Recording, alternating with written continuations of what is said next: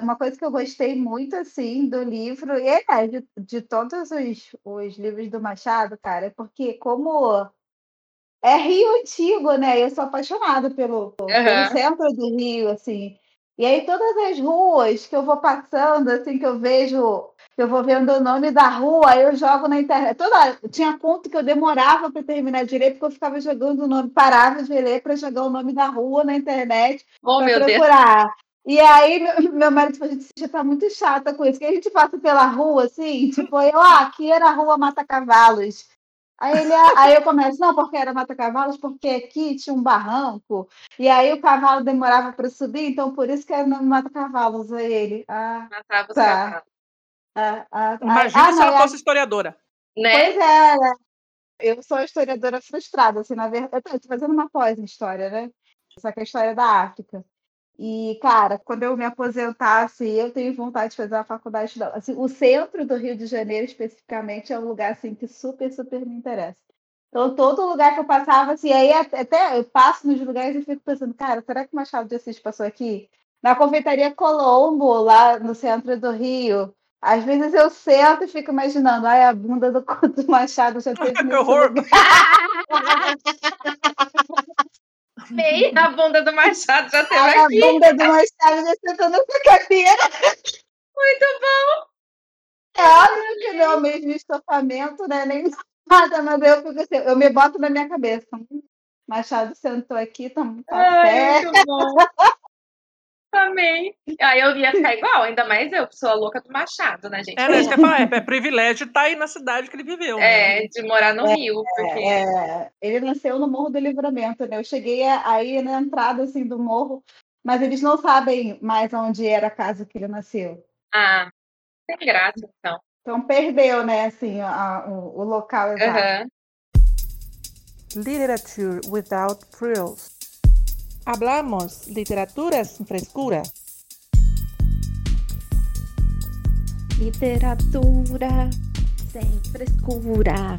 Literatura e o quê? Sem frescura. Resenhas, opiniões, tretas literárias.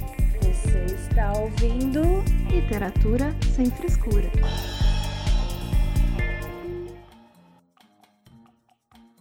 Pessoas, esse é o Literatura Sem Frescura, o podcast que fala de livros de um jeito que você nunca ouviu. Eu sou a Thaís, faço parte do Instagram Literário Realidade Literal, tenho 30 anos, moro em Votuporanga, interior de São Paulo, e hoje tenho a honra de ser host de um episódio em parceria.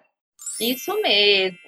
Parceria com uma editora que mora no meu coração, Dona César SP, que nos deu a oportunidade de poder falar de um dos meus autores favoritos da vida todinha, e ainda nos possibilitou a grande honra de trazer aqui para esse episódio nossa querida ouvinte, que já virou amiga e que agora vai se apresentar. Oi. Oi, gente. Gente, eu não tenho nem roupa para estar aqui nesse evento. Oh, eu acho pouco. que é, é, é porque Ainda bem que ela veio de baby doll. Não é para contar que tá todo mundo de baby Não conta, não conta que tá todo mundo de roupa de dormir já. Ó, eu sei que é hora da Adriana se apresentar, pera só um pouquinho. Eu sei que é sua hora de se apresentar, mas agora ela vai descobrir todo o nosso luxo, nosso glamour do episódio que a gente grava. Nossa, é muito glamuroso tudo por aqui, não é? Então...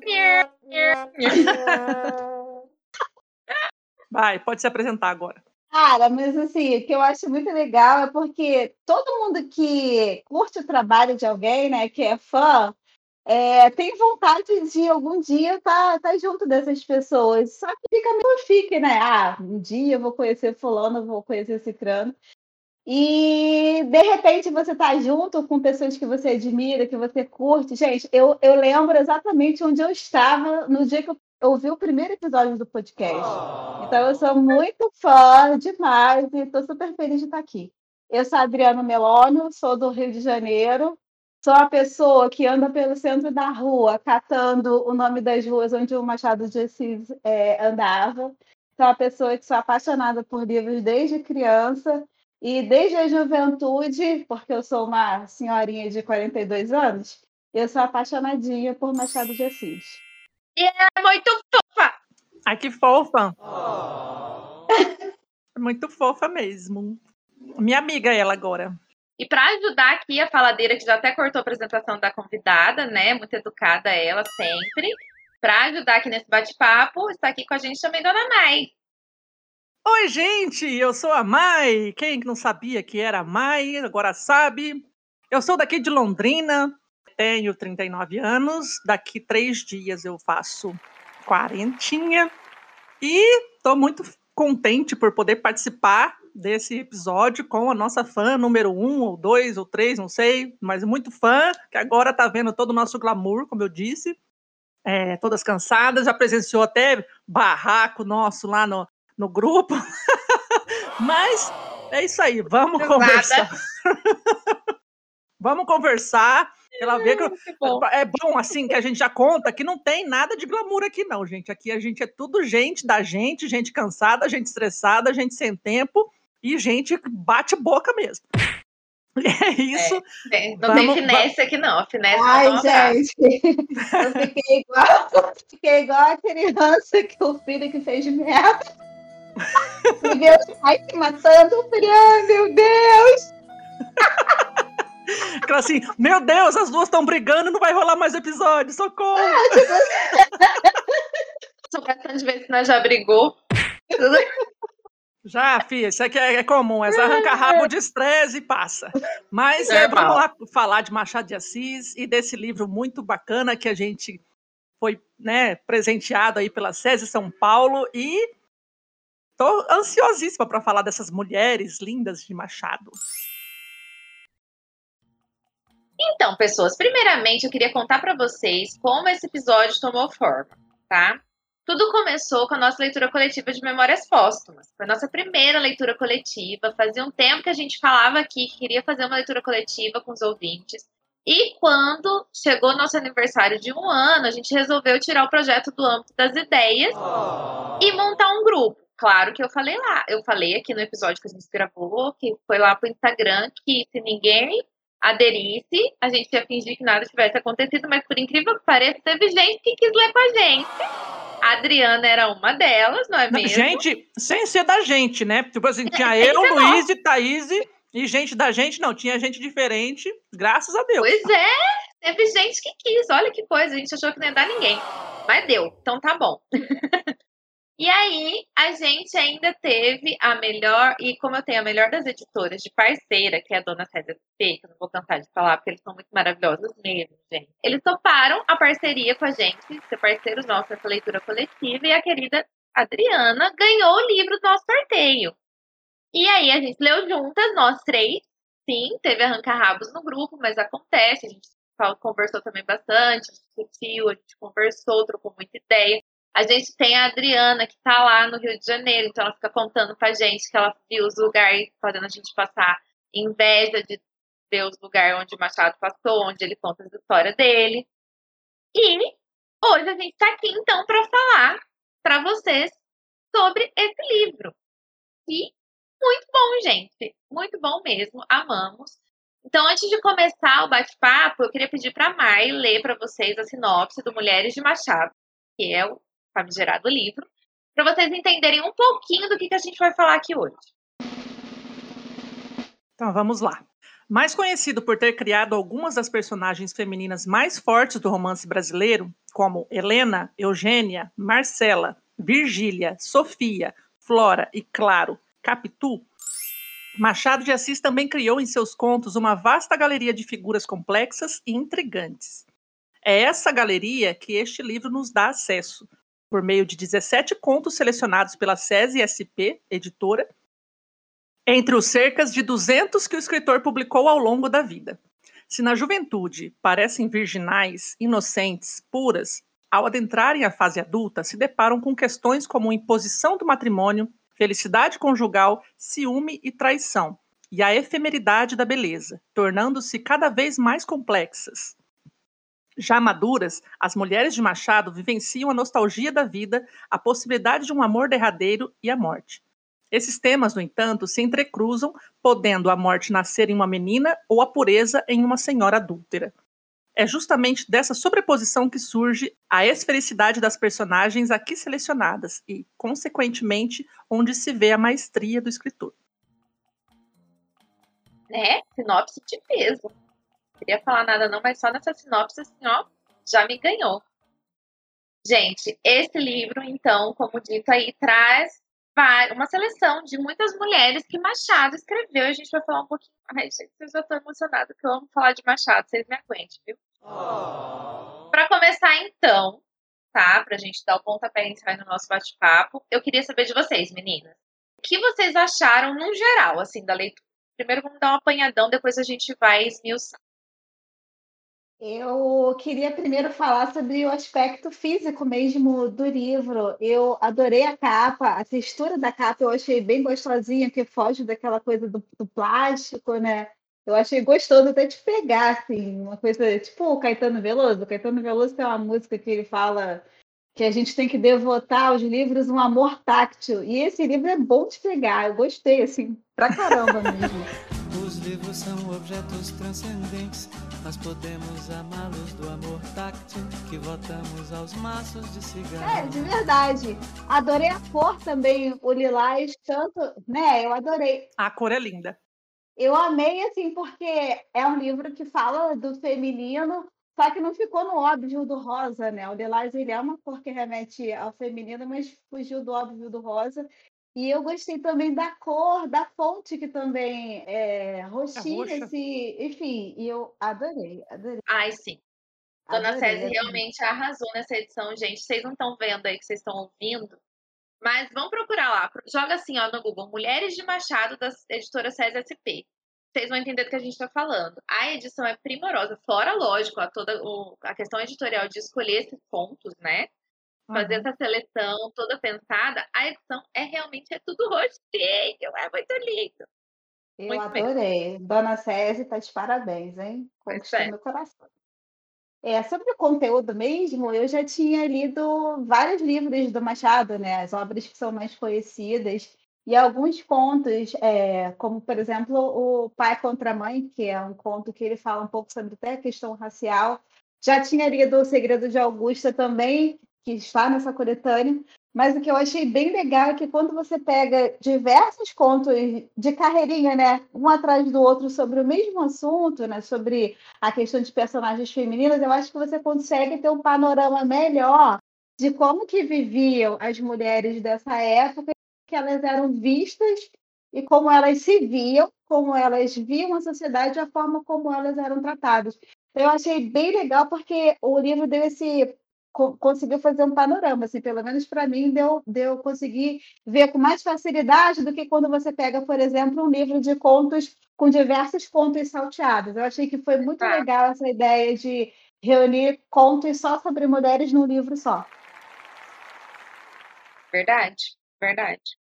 É, eu concordo com a Adriana, foi justamente essa sensação que eu tive também, essa compilação de situações femininas na, no Rio de Janeiro, de 1800 e qualquer coisas, né, que são várias datas aí. É, gostei também demais da edição, muito confortável de ler, apesar né, de, da, da, letra ali ser pequenininha dentro, mas não sei, eu achei confortável, não me incomodou, principalmente porque eu li a maioria, é, maioria não, na verdade acho que li todos praticamente à noite, e assim, as temáticas também que eu achei que foi, foi muito, a gente vai conversar aí adiante, mas foram bem profundas mesmo, foram algumas, algumas críticas ali que começando a ler os contos, eu não estava pegando muito, mas de repente no meio, assim, eu comecei a falar, pera lá, tem essa tipo de mulher, tem essa personalidade, tem aquilo, aquilo outro, então esse, essa compilação de comportamentos ali de narrativas que ele nos mostra, eh, eu gostei bastante, foi prazeroso mesmo conhecer todas essas personagens. Ah, e outra, como Machado é aquela coisa também, né? A gente sempre conhece muito ele pelos romances, né? Pelo Memórias Póstumas, Dom Casmurro, Quincas Borba, enfim. Então é um momento em que eu tive mais proximidade do, do Machado de Assis contista mesmo. Apesar de ter lido dois contos dele no Medo Imortal, então ficou essa coisa espaçada, como a Adriana comentou, né? Você lê ali e tal, mas não, não se apega tanto. Então, essa compilação, para mim, foi assim, como se fosse um, um, um aprofundamento, sabe? Uma, uma, uma, coisa mais íntima dentro do Machado de Assis contista. E, lógico, né, que ele não perde o, o, jeito dele de conversar com o leitor, e eu gosto muito disso. Ele, olha, não vou me aprofundar muito aqui, vou pular, isso não interessa. Então, é, eu adorei. É, tipo, essa experiência para mim foi ótima. Nem preciso dizer que para mim é sempre um deleite ler Machado. Gente, eu acho que eu nunca vou me cansar. Eu vou ler a obra desse homem inteira. Eu leio espaçadamente porque eu tenho dó de acabar. Eu não li tudo que o Machado escreveu porque eu tenho. É sério, eu não quero, porque aí vai acabar, vou fazer o que da vida? Oh. Né? Oh. Começa de novo, mas não vai ser a mesma coisa. não vai ser a mesma coisa que a primeira vez, mas foi um deleite. O Machado contista, quem gosta de Machado sempre diz que o Machado ele era um bom escritor de romances, mas como contista ele era excepcional. E a gente vê isso muito aqui. E eu já também já tinha lido alguns contos do Machado, não tantos, mas já tinha lido alguns bocados. Eu já tinha lido da Quinita do Galo, só, desse compilado em si. Mas realmente, o trabalho editorial, o trabalho de compilação desses contos, o trabalho de organização dessa é, coletânea de contos foi assim excepcional, porque foi bem isso que a Adriana e a Maia falaram, assim, ele dá um panorama certinho de como a mulher é, era vista naquela época, de, do que ela sofria, do que acontecia, e vai desde a, as mais novinhas e mais virginais, como fala na sinopse, até as mais velhas, e toda essa questão da efemeridade, da, da beleza, enfim, a gente consegue ter um panorama de todas as fases da vida da mulher do século XIX e pela visão do Machado, gente. E é Machado, não é mesmo? Com aquele toque de ironia que só ele tem, às vezes é mais, mais assim. Eu achei bem mais escondidinho nesses contos, mas tá lá. Enfim, Machado contista, maravilhoso. Machado contando sobre as mazelas da vida das mulheres da época, ele não estava de olhos fechados, ele estava vendo tudo que estava acontecendo e estava com o olhinho bem aberto. E eu gostei muito disso. Muito de saber disso, Machado estava bem esperto. Então, já que já começamos a falar aí sobre o livro, eu queria saber de vocês qual é o veredito de vocês sobre as mulheres que encontramos nesses textos, pensando na questão já falada aqui pela gente né, e falado na sinopse da cronologia de escrita e no amadurecimento delas. Assim, começa das mais novinhas até as mais velhas. O que, que vocês acharam disso? Basicamente, o que, que vocês acharam? O que, que vocês pensam a respeito disso? O que, que vocês entenderam? O que eu entendi é que existe bastante essa, essa questão, apesar de estar misturados ali, né, os contos, né, tem sempre né, uma mais velha, uma idade média, Idade média é ótima, não sei como é que fala. Idade média. é, mais Meia nova. Idade. Meia idade, exato, né? Idade média. Meia idade. Ai, gente, olha, tô cansada, tava com fome, tava tudo certo. tá tudo tá aqui, tá tamo, tamo nessa. Vocês entenderam, é isso aí. Mas, assim, as mais maduras, as de meia idade, as mais novas, então eu percebi, assim, que, que rola um pouco da, da descrição, assim, daquela coisa de as mais novas, elas têm, assim, determinados ideais, mas pela visão do Machado eu percebo que algumas delas já não, não tem tanto, já, tipo, já entende o que, que vai acontecer ali na frente, então elas não são tão bobas e virginais, tanto que em alguns contos ali, se eu não me engano, até foi no primeiro, a mulherzinha, né, a mocinha, não quer casar de jeito nenhum, ela não quer ser arrebatada pelo amor, porque ela sabe que se ela se apaixonar, ela vai se ferrar, porque ela vai ter que casar com alguém é, outra pessoa, que não vai ser o amor dela, e ela, né, enfim, vai sofrer todo essa, esse desgosto, né? Então, você, ah, prefiro não casar. E as maduras, no caso, já passaram pelo casamento, já sabem, então elas já são um pouquinho mais ardilosas, já são um pouquinho mais compromissadas com alguns objetivos na vida delas. E as de meia idade que estão ali entre o osso e a, e a, não sei como que é a expressão que fala, entre o, enfim, não sei, tem uma expressão que fala. Eu não vou lembrar. Eu nunca lembro de nada. Mas assim, elas estão, né, tipo, não estão nem lá nem cá, sabe? Então elas estão ali, elas sabem que elas estão dentro do casamento, já tipo, não são que nem as maduras, são as viúvas e já se livraram daquilo de repente. Mas elas têm aquela aquela situação de adultério, elas são paqueradas ou não, Enfim, a gente vai alguns contos aí, a gente vai vai acabar comentando, mas eu senti essa essa separação de, de perfis femininos, sabe? As que é, não, não que idealizam o casamento, mas que sabem que o casamento vai ser, as que já estão no casamento e as que já saíram e necessitam de um casamento para poder manter aí as, a, a estética social, a, as contas de casa, enfim. É, eu percebi assim que nesse amadurecimento tem esse, esses níveis escalonados aí de perfis femininos.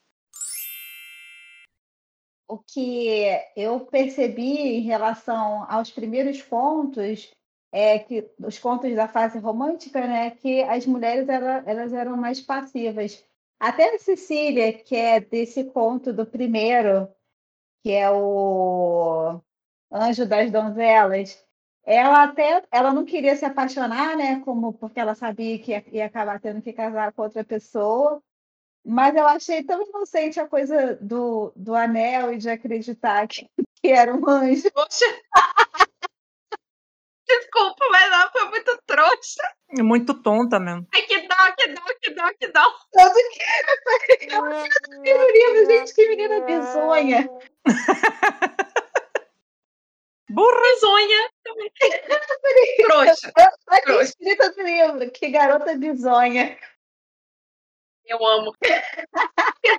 Gente, eu marco umas coisas. Tem uma coisa que eu abri o livro e eu comecei a dar risada, assim, cortando, fazendo um parênteses, que eu tenho que falar.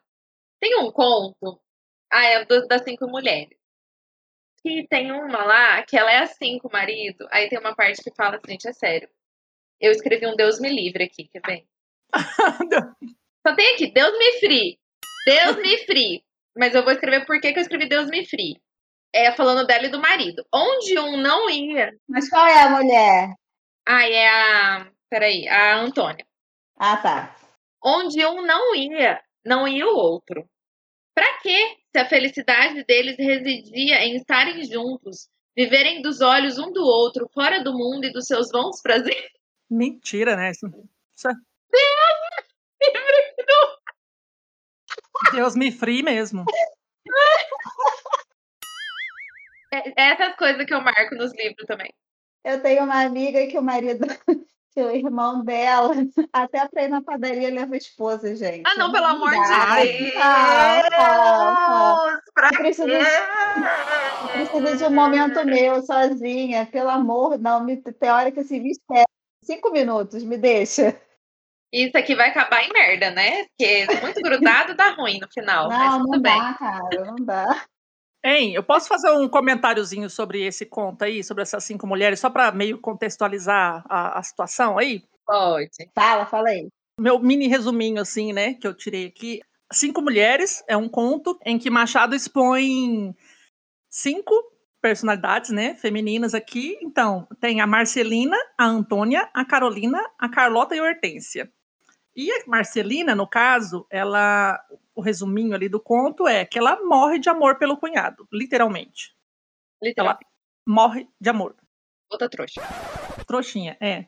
Ah, a virginal, inocente, ah, vou morrer de amor, vou, vou. Enfim, morreu. E o cara não tava nem aí pra ela. Enfim, a Antônia, que é a segunda, ela trai o marido sem suspeitas, né? No teatro lá, ela faz todo esse teatrinho que as meninas comentaram aí, né? De junto, não sei o quê, tudo muito perfeito muito, eh, tipo assim, as aparências para a sociedade ali, ah, somos feitos um para o outro, vivemos um com o outro, mas na hora do vamos ver, vai, tem certeza que não vai? Vai, não vai, vai, não vai, não vai. Então, beleza, já que você não vai, eu vou, né, aproveitar. Eu tenho certeza que você não vai, então eu posso aproveitar e fazer minhas escapadinhas. Fazer o que eu quiser. Exato. A Carolina, ela deixou o amor né, da vida dela pelo compromisso do casamento, ou seja, ela foi forçada, obrigada a casar, então ela se resignou com o casamento dela em detrimento do amor da vida dela, enfim, ela tipo aceitou, é, ver isso aqui, ela não gostar do marido, ela fala ainda que ela entra no casamento como se estivesse entrando num túmulo, então foi pesado Exato. isso. Então, e ela só que ela se resigna, tanto que o, o, amor da vida dela ainda procura ela, busca ela e ela, ó, sinceramente, não vai dar, tipo, e sai do país para não ficar perto do cara, para não estragar o casamento dela, que ela nem gosta, né? Tipo, nem nem nem ama o marido, né? Ela só para não ficar desgraçada, né? Como eles chamavam na época. E a Carlota e a Hortência são as amigas que, né? Uma, a, uma amiga dela, a Hortência, eu acho que vai vai morar na casa dela. Eu não entendi essa parada também, né? Por que, que a amiga vai morar na casa da outra? Acho que fala lá o motivo, mas não sei se era comum isso na época. A, ficou viúva, eu acho, alguma coisa assim, foi morar na casa dela e vai lá e dá uns pega no marido dela, da amiga. Super legal. Então, essas são as cinco mulheres de Machado de Assis, nesse conto. Começou assim. Então, desculpa, Adriana, a gente cortou e foi embora, né? Você tava falando. Não, imagina. Pode voltar aí, pode voltar. Volta pra primeira trouxa. Isso, volta lá.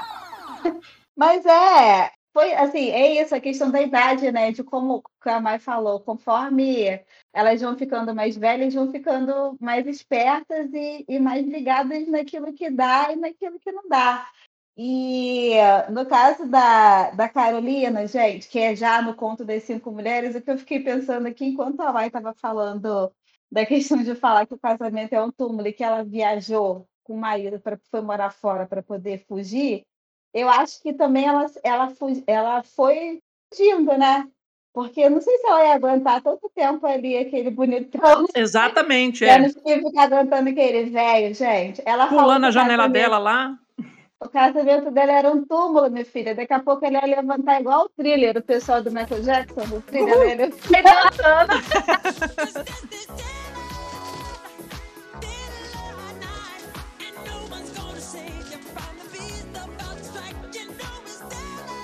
Mas é, é, isso mesmo, né? Eu acho que ela não ia aguentar a tentação. Você quer saber? Eu tenho que sair daqui, senão eu vou cair em desgraça, né? Exatamente é, essa é. sensação. Essa manheirada, gente. E aí, aí a, nos primeiros contos, né, nos contos dessa fase mais romântica, eu, eu, percebi também que as mulheres elas eram mais presas a essas instituições soci, é, sociais. Lá no conto da Asa de Águia, é, a, não, Asa de Águia é gente, de axé. É no Ag. Águia Nossa, sem asa. Manivela. Saímos tá do Rio de Janeiro. Aqui tá frio. Oi, Saímos Parei. do Rio e fomos para Bahia sem querer. Ops, volta. Sem querer, ó.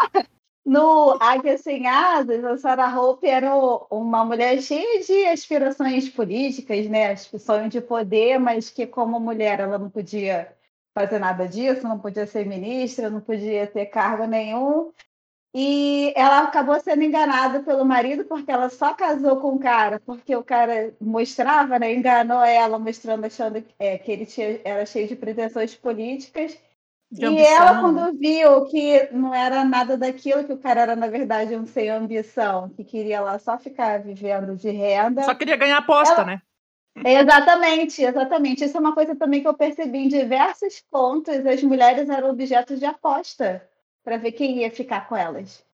Atenção vocês que assistem esses filmes adolescentes, acho que isso é coisa dos anos 2000, esse filme que os meninos fazem aposta para ficar com a menina. Aí, ó, fez de muito antes. Copiaram tudo de Machado. Uh, Machado já tava fazendo aposta, só que as apostas do Machado não terminavam infelizes para sempre, não, tá? Não, mas ó, falando uma coisa séria agora aqui a respeito desse comentário. Olha só como que era difícil ser mulher naquela época, porque se você Sim. era uma mulher mais difícil, de pulso firme, de convicções, você era alvo de, de cobiça nesse sentido. Ah, eu vou ter que conquistar ela, eu vou fazer isso, e sempre apareciam os palhaços, né?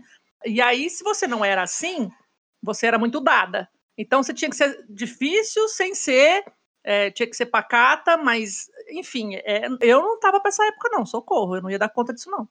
Era isso que eu ia falar, eu, porque assim, agora eu já tô fora do mercado, né, há alguns anos, mas assim, se eu tava afim, eu tava afim, se eu tava afim, eu não tava, e acabou, não tinha esse não, né. Enfim, e aí lá no, no Águia Sem Asas, que a Sarah Hope acabou sendo enganada, né, pelo, pelo marido dela, que na verdade não tinha lição política nenhuma, e ela desejava é, exercer poder através do marido. No final, é, o Machado no conto fala né, que ela acabou se resignando no papel de mãe e de esposa, e que isso seria, inclusive, o que constaria na lápide dela, né?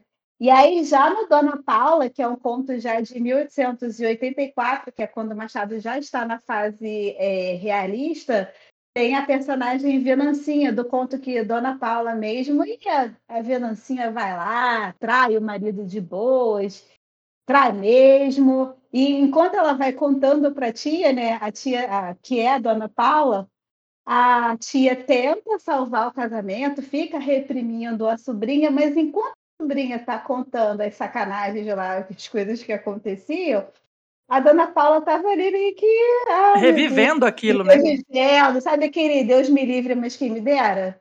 Era assim que ela Tipo isso. né? Exatamente. Assim, ai, minha mocidade, como que era, né? Ah, era tão legal. Com saudade de quando eu era mais nova. Gente, eu. O que, que eu tenho a dizer, além do que vocês já disseram? É isso. Eu achei muito interessante realmente acompanhar as mulheres da fase mais romântica do Machado, que mesmo assim, apesar de serem colocadas mais como mulheres mais inocentes e tal, não era tão assim também. Elas só eram mais tontas, talvez. Eu acho que Machado já era Machado aí. Mesmo as mulheres da fase romântica dele, já, ele já dava aquela cutucadinha no trouxa, minha filha. Você foi trouxa, ó. Toma isso aqui. Os finais mostram. O primeiro, o primeiro final só mostra você foi trouxa. Entendeu? E que assim como os outros vão mostrando também, eu amo os finais dos contos do Machado, assim. Eu mais gostei, os que estão nas minhas listas de preferidos, são os que tem aquele final que você fica, eita, que eu gosto bastante. E é isso, a gente vai acompanhando o amadurecimento dessas mulheres. E o, o problema que era ser mulher nessa época, a gente só viu o quanto cada uma sofria, a, tanto a, a mais abastada, de família mais rica, quanto as que não tinham condições. Tem o conto da pianista, que ela era mais pobre, ela sofre porque o pai do cara não quer que ela casa com ele porque ela é pobre. Tem todas essas questões. E aí tem também as que têm dinheiro, mas tem que casar com uma pessoa rica para conseguir manter a vida que leva, porque, enfim. Todas essas questões sociais que tinham no século XIX, a gente está cansado de saber como era muito difícil ser mulher naquela época. Tem que aprender a rebolar mesmo, e a gente, a gente vai vendo que essas mulheres aprenderam a ser safas do jeito que dava ao longo do amadurecimento da escrita do Machado também. Ele vai amadurecendo, a gente percebe isso ao longo dos contos, quanto ele vai ficando mais maduro na visão dele da sociedade, da visão dele do que a mulher passava. E essas mulheres também vão amadurecendo junto com ele. É muito legal ver isso, porque amadurece o escritor, amadurecem as mulheres que ele escreve. E eu achei isso genial. Então, passando para a próxima perguntinha. É, o maior intuito dessa coletânea, como a gente viu, é traçar um perfil das mulheres escritas por Machado, certo? Que foi um exímio observador, como eu acabei de dizer, da sociedade, sua época, e mesmo na sua fase romântica, que são os primeiros contos, deixava explícito nas entrelinhas sua crítica a certos comportamentos. O que vocês acharam da forma como ele descreveu as mulheres na sociedade do seu tempo? Acho que a gente já falou sobre isso, né? Eu acho que assim, a gente já falou bastante. Mas o que mais vocês têm a dizer sobre isso? Ah, é, o que eu acho que dá para acrescentar ali é que ele vê as mulheres sob uma visão bem machista, né? Obviamente, porque a gente percebe ali que a, a narração dos contos são feitas sobre os olhos dos homens. É algum homem, é ele como homem contando, ou é, alguns homens ali, né, que tão, participaram da história, da, daquele períodozinho da história, contando, relatando a outros amigos, enfim. E aí eu acredito que seja, seja esse olhar muito bem machista mesmo de que Acha mulher. machista o jeito que ele escreve? Não, não, não. Não, não é machista, mas como a- as pessoas eram machistas naquela época. Ah, de É porque, do jeito que você falou, eu falei assim, gente, você pode ver que é bem machista. Eu, ai, meu Deus, não! Calma aí. a observação dele, né? Não a escrita. Ele observa que a sociedade era machista. Exato. Porém, você percebe que a visão dele não é. Não, não, ele justamente usa de crítica nisso mesmo, né? Eu acho que a crítica dele tá aí em expor esses homens contando com essas visões machistas. Olha, aquela ali ó, é difícil, vou pegar, não sei o quê. Mas o que, que ela prefere? Ah, eu acho que ela é versada na poesia, então eu vou conquistar ela pela poesia. Ah, mas não, eu acho que é pela bravura. A mulher gosta de homem, né, que seja forte, que seja não sei o quê. Ah, mas aí o outro foi pela ambição. Então, assim, olha como que eram vistas as mulheres, né? Assim, ah, ou ela era uma tontinha da poesia, ou era pela tontinha do cara musculoso e forte e, e herói, ou era tontinha no, no sentido de ambição. Ah, eu quero o cara rico, saca? Então, tipo assim, a gente vê, se começar a perceber, todos ali colocam a visão da mulher como uma coisa supérflua, sabe? Tipo, que ela não é, é um objeto e ela vai ter que se submeter a um casamento, se submeter ao marido. Isso na maioria ali das que estão casadas, que já estão viúvas, que já passaram por tal, enfim. Tem, tem assim os contrapontos, obviamente, tem umas mulheres ali que são bem espertonas e conseguem contornar alguns desses machistas aí, mas o que ficou muito claro, é muito forte, na verdade, para mim, foi essa observação que ele faz da visão masculina sobre as mulheres, como se elas estivessem ali para escolher. Eu vou escolher você, eu quero você, enfim. E disputando, ou, tipo, ou é pelo dinheiro, ou é pela, pela beleza, ou então assim, eu vou escolher como se fosse no mercado, mais ou menos isso. E essa questão né, da, da, forma como o Machado ele conseguia ter um, um, uma visão, parecia que ele estava de fora, que ele não vivia nessa sociedade. Ele enxergava meio tudo como um observador externo, assim. E aí eu fiquei pensando em como é que era o relacionamento dele com a Carolina, a esposa dele. Se ele conseguia ter essa isenção é, toda, ou se. Sim. E aí a conjectura mesmo de fã, né? Ou se ele era só um, um como chamam, um hipócrita, né? é, não dá, né? Mas eu acho que não. Eu acredito que ele, nessa visão realista dele, ele devia ser muito para frentrex, para frentrex, para frente, é... não consigo falar. Pra, pra frente. eu também não consegui. Olha lá, pra frente. Eu, eu, eu falei pra, errado. Pra frentex. Ele era à frente do seu tempo, mais fácil. Isso. É, verdade. Pronto. Mas sem dúvida. Eu acho que não dá pro cara ser tão hipócrita assim. O cara escreveu não sei quantos contos, não sei quantos romances, e você não vê o deslize, entendeu? Você não vê. Cutucar o mais podre da sociedade e ser sujinho também, né? Complicado. É, é não, fiquei... é lógico que ele não era perfeito, né? Mas. Eu fiquei pensando muito nisso, assim, eu falei, cara, como que devia ser a, a pessoa? Já, já ficou, como, como é que era ser a mulher do Machado de Assis? A louca. Já falou da bunda do Machado, agora quer ser Já mulher. Falei, Machado, falei. Socorro. Essa Adriana tá que tá. Essa Adriana, essa Adriana. É, mas é, quando... gente, ele devia ser uma pessoa interessante, mas não, é, normalmente as pessoas que são muito inteligentes, elas, às vezes são meio difíceis. Talvez ele não, não era uma pessoa muito fácil. mas, é. sem dúvida, ele não era é, um filho da puta com ela. Isso é fácil. É, tanto que, assim, eles nem tiveram filhos, né? E era uma época que ter filho, né? Ter a, a herança, ter a posteridade, era inclusive um fator para um casamento até se desgastar. Eles não tiveram filhos, aí não se sabe por que, se era ele ou se era ela. E a Sim. medicina época também não permitia saber se era o homem ou se era infértil ou se era mulher.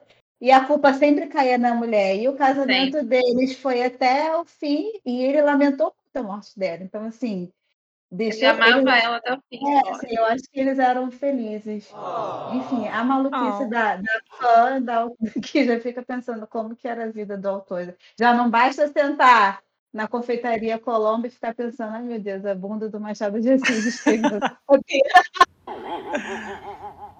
Eu faria o mesmo. Acho que a gente já falou bastante sobre essa questão do perfil das mulheres, eu acho que era bem isso mesmo. Ele consegue traçar um perfil das mulheres da época de uma forma muito realista até na fase romântica. Não existe um conto romancinho nesse livro, gente. Sério. Não tem um final feliz. Sinto lhes informar, mas não existe. Tem, tem sim. Na pianista é bonitinho, dá certo no final. Ah, mas é, dá certo no final, mas é, é foda. Mas passa um perrenguinho lá. É. Não é romancinho. Não, não é romancinho doce. Não é romancinho de oh, que é. bonitinho. É. E acho que é um dos únicos também que tem final feliz, porque tem um monte de final que é só desgraceira, que é, um, é só ladeira abaixo. Finais de Machado. Aceitem. É, não tem nada de romancinho, nada de viveram felizes para sempre. É só toma essa aqui, ó. Era essa merda aqui, ó. Mulher, sofri isso aqui. Tem umas personagens mulheres maravilhosas nos contos. Eu achei que tem umas personagens muito fortes.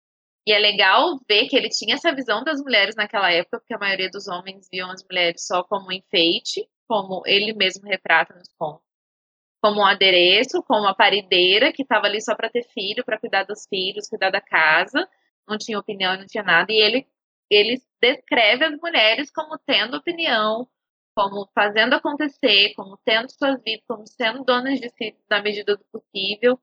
Então, assim, eu gostei muito do panorama porque eu realmente tive uma visão, acho que hoje eu consegui ter uma visão melhor de como as mulheres viviam naquela época. A gente sabe, a gente ouve, mas eu achei que foi bem aprofundado, sabe? Eu consegui ter uma boa visão de, do que as mulheres passavam naquela época real oficial. De vários ângulos, né? Cada uma com Sim. uma situação, a gente vê cada ângulo ali, né? A, a que vai casar, a que já casou, a que está sendo cortejada, a que está sendo cortejada Sim. e não consegue, a, a que é, realmente trai, a que tem um marido que trai e trai também. E, a que não quer casar. É, a que não quer casar e por que, que não quer casar, enfim, tem vários ângulos, várias vertentes ali, tipo, não tinha para onde correr. Não Sim, tinha. Não tinha. E o que eu achei legal também é que, como a produção dele, né, os primeiros contos são de 1862, 1860 e pouco, e ele escreve até mais ou menos 1904, nesse livro especificamente, acho que os últimos contos são da década de 80, ainda do século XIX. Mas, assim, eu acho que conseguiu fazer um recorte também ao longo do tempo de como que as mulheres eram tratadas nessa sociedade ao longo desses vários anos, né? Como que isso foi sendo alterado. Na verdade, Sim. não teve muita alteração, né? Na forma como é. eram vistas. É triste, mas é verdade. O último conto é de 77, 1877. O primeiro. É 1864. Deixa eu ver aqui que eu anotei. 74 a 77. Então, assim, a gente tem um panorama das mulheres. O Dona Paula é de 1884. Ah, tá, é que não tá na ordem. E o Desejo da Gente é de 1886. Não, não tá na ordem. Ah, não tá na ordem. Achei que tava. Então tá, 84.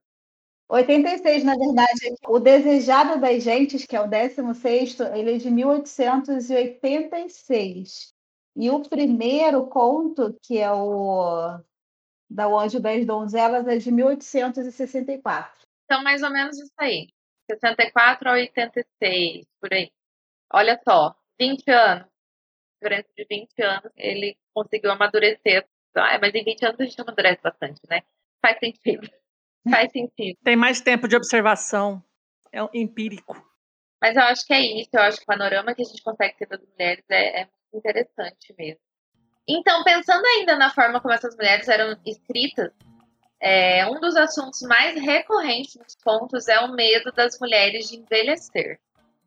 Por que vocês acreditam que isso era um problema tão crucial? Acreditam que isso tenha mudado muito até os dias atuais? Ah, eu, eu acredito assim, como você já tinha falado antes, né? As mulheres elas eram vistas como enfeites. Na verdade, elas eram um complemento dos homens, seja quando elas eram filhas de alguém, igual no caso da Adelaide, né? Que lá do conto O Segredo de Augusta, ou quando elas eram mães, ou quando elas eram esposas. A mulher sempre estava atrelada aos homens de alguma forma. E como elas não podiam exercer papéis fora de casa, o pensamento delas sempre estava preso no lar, em casa, então só restava ser bonita, né? Já que eu não posso sair, não posso fazer nada, então tem que ser bonita.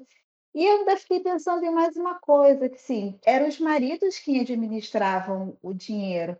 Mesmo quando elas eram ricas e eram herdeiras, quando casava, a administração das posses delas eram dos homens.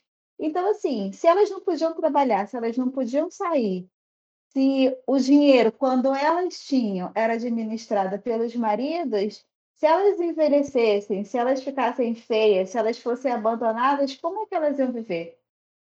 E pensando assim, é, por esse ângulo. Eu acho que isso mudou bastante, principalmente por conta da emancipação das mulheres, né, no século XX, pela entrada das mulheres no mercado de trabalho mas eu acho que ainda tem muito espaço para mudar. É, a gente ainda vive numa sociedade que é muito etarista, né? ainda tem muito preconceito de idade, e a gente vive ainda num culto à beleza e à juventude. O Brasil, acho que ele é o segundo país em realização de plásticas e procedimentos estéticos, só fica atrás dos Estados Unidos. E assim, a palavra aposentar, né? Aposentadoria, aposentar vem de aposento, quer dizer, de se retirar para casa e ficar ali dentro e acabar a sua vida ali. Mas, assim, uma coisa positiva que eu vejo, e principalmente na pandemia, por conta do isolamento social e, e pelo fato das pessoas não poderem sair para fazer tratamento estético, para pintar cabelo, para fazer essas coisas, muitas mulheres acabaram, por exemplo, é, assumindo o cabelo branco. Sim, verdade. É, a Angie McDowell, por exemplo, postando agora em algum evento, não lembro, acho que foi o Oscar, posou com o cabelo enorme, todo branco e com a cara toda enrugada, e vida que segue, a nossa cara é essa aí.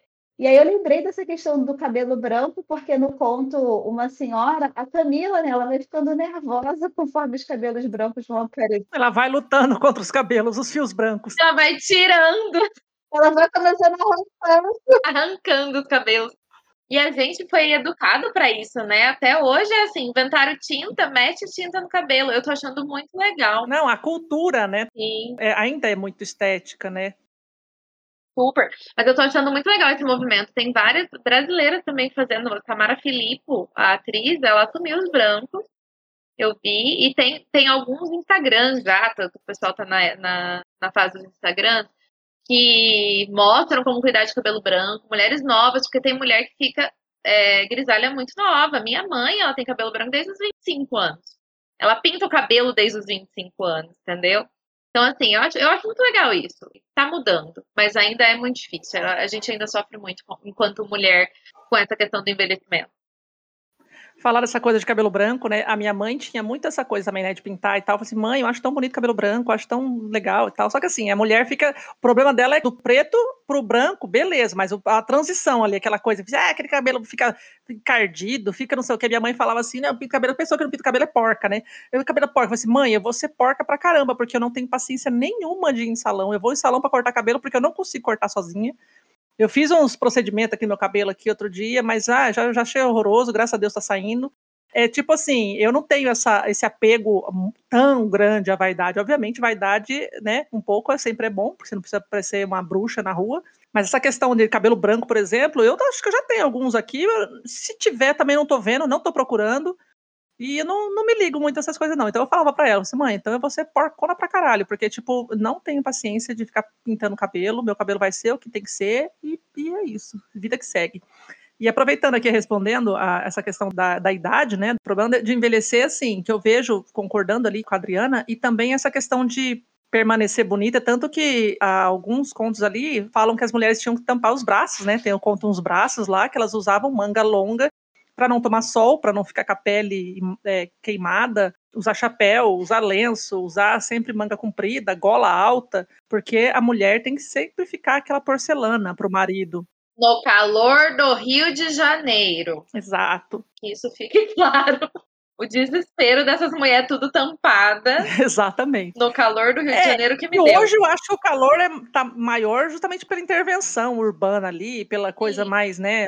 Mas antigamente talvez não fosse tanto calor, mas, Mas sim, ainda era pela- pela calor. Localização, eu acho que era calor. Muito. E aí, assim, essa coisa de se estar imaculada para o marido, é, estar bonita, estar magra, estar branca, a pele translúcida, né, que eles citam muito, pálida.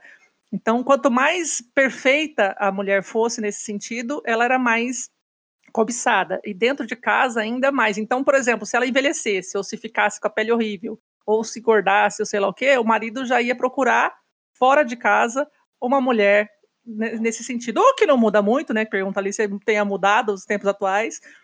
É, a mulher ainda, às vezes, sente essa pressão de ficar bonita para o marido ou para alguém, senão ela vai ser trocada. Então, mudou muita coisa, mas a raiz da beleza ali, da vaidade, acaba extrapolando justamente pelo mercado de estética que a gente tem muito grande e que fica injetando isso na gente o tempo inteiro. É complicado. As mulherzinhas lá, uma futilidade danada, mas é entendível, né? É compreensível os motivos que as levavam a ficar tão preocupadas com isso. Mentir idade, né? Tem um lá que mentia idade. Enfim, quem nunca? Eu. Que começou a fingir que o neto era filho. Eu nunca menti também, né? Mas tem uma mulherada aí que tem medo de falar idade, socorro. Ai, não sei. Quanto você acha? Né, Márcia? Val? Primeiramente, eu queria dizer, Mai, que se você for parecendo uma bruxa pra rua, pode ser que você vá muito bonita. Porque não quer dizer que porque você é uma bruxa que você é feia. Aquela. Que você o quê? Que você é feia. Eu tô zoando porque eu vi hoje um, um stories falando isso. A diferença. Sabe qual é a diferença entre as bruxas e outras mulheres? Nenhuma. Essa é a questão. Você nunca vai saber é a bruxa que vai. Exatamente, a bruxa tá te aqui dentro, pegar. meu filho. Ai, ai, chamar mulher de bruxa era mais um jeito pejorativo de falar. Pobres das Exato. bruxas. Só eram mulheres que tinham. Ah, não, mas é que meu cabelo de vez em quando socorro. Ah, gente, deixa eu contar um caos. Deixa. Rapidinho, esse negócio de vaidade de mulher. Depois de quase dois anos de quarentena, hoje eu paguei pijaminha na reunião do meu marido. Uhul!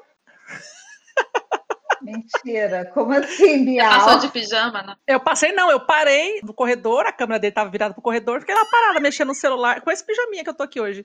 Aí fiquei parada lá, mexendo lá no celular, aí, ué, vai participar da reunião, os caras rachando o bico lá na reunião, lá eu pagando a pijaminha na frente da câmera na Pelo reunião menos do não foi pelado igual a mulher do Porchat, né? É, é isso que eu falei pra ele, disse, sorte que hoje eu não tava de calcinha. Porchat fazendo uma live com o Boulos e a mulher dele passando pelada atrás.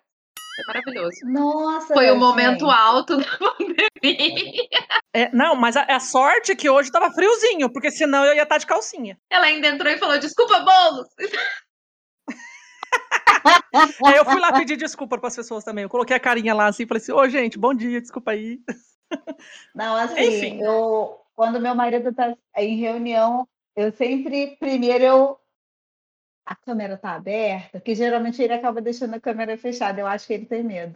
Não, mas eu, eu consegui isso durante quase dois anos, mas acabou a pandemia, né? Acabou a quarentena, então acho que a gente esquece, né? Não sei. Mas eu parei ali sem querer. E ele nunca vira a câmera para aquele lado. Ele sempre coloca virado para a parede. Eu não sei, ele que quis. Vamos lá. Ai, ai. E é isso. Mulher tem que ser bonita porque se acha bonita e tem que se achar bonita como é. É isso. E já fica a dica aí. Mas sobre a questão de envelhecer, só para finalizar, é, eu acho sim. Eu amei a fala da Adriana quando ela fala realmente se elas envelhecessem e ficassem feias, o que, que ia sobrar para elas? Se nem o dinheiro delas estava na mão delas. Então acho que muito do medo delas é esse, o medo de envelhecer, o medo de perder a atenção, né? É, elas precisavam ter essa atenção dos maridos, dos homens, para poderem garantir a sua segurança. A partir do momento que elas não tinham É, não, a- ou a atenção de outros homens para suscitar o ciúme dos maridos para mantê-las, tipo assim, né? Olha, também. causar ciúme para No mercado. Exato. Porque, olha, ela ainda tá interessante, né? Tipo, Tem gente de olho nela. Então, pera lá, deixa eu cuidar dessa mulher aqui. Ah, Eita, mulherada, viu? Essa mulherada não era o que elas tinham, né? É, se não tinha, é a única arma que elas tinham. Quando perde, e aí, o que que faz? Então é muito disso mesmo. E sobre a questão de ter mudado muito, a gente ainda sofre muito com essa questão, eu acho. Sim, mudou muito, porque podemos trabalhar, podemos nos bancar. Se quiser ir embora, vai, desgrama, e eu vou continuar vivendo minha vida aqui feliz. Mas a gente ainda é muito escravo por causa de todas as coisas que a gente está falando. A gente é é ensinada a pintar o cabelo quando começa a ficar branco. A gente é ensinada a aplicar botox antes de enrugar. Eu não ouvi, ah, tem que ir lá e aplicar botox agora, porque depois que enrugar não tem mais gente. Botox aí fica tudo botocada. Fica lá. Não vai no velório, tá rindo, que tão esticada que tá a cara. E a gente sofre muito, principalmente mulher. Mulher sofre muito mais com a pressão estética, a pressão de estar sempre bonita, a pressão de estar sempre parecendo nova, de não querer falar a idade e tudo isso, porque eu acho que é muito resquício que a gente ainda traz. Dessa época em que a gente era obrigada a estar bonita para poder estar segura, sabe? E eu acho que é isso. É triste, né? Assim, ó, o clima baixou aqui já. A gente tava tão feliz. Eu fiz... Mas vamos lá para a próxima pergunta, já que, né? O assunto é esse, a gente tem que falar disso. Ó, como a gente sabe, os contos são todos escritos por um homem, certo? E seus narradores, sempre em terceira pessoa, aparentemente são todos homens. Acho que salvo um, que é em primeira pessoa, que é uma mulher que conta de todos os contos. Nem preciso dizer que uma das coisas retratadas é a forma como as mulheres eram apagadas, submissas, fruto de sua época e da sua condição perante a sociedade. O que vocês acham desse fato referente aos contos? Acho que marcado enquanto homem, valendo de vozes masculinas sobre tratar de forma fiel o sofrimento do século XIX? A gente já falou bastante sobre isso aqui também, que eu acho que sim, que ele conseguiu ser fiel, eu acho que é o que a Adriana falou, ele parece que ele está de fora assistindo e contando pra gente.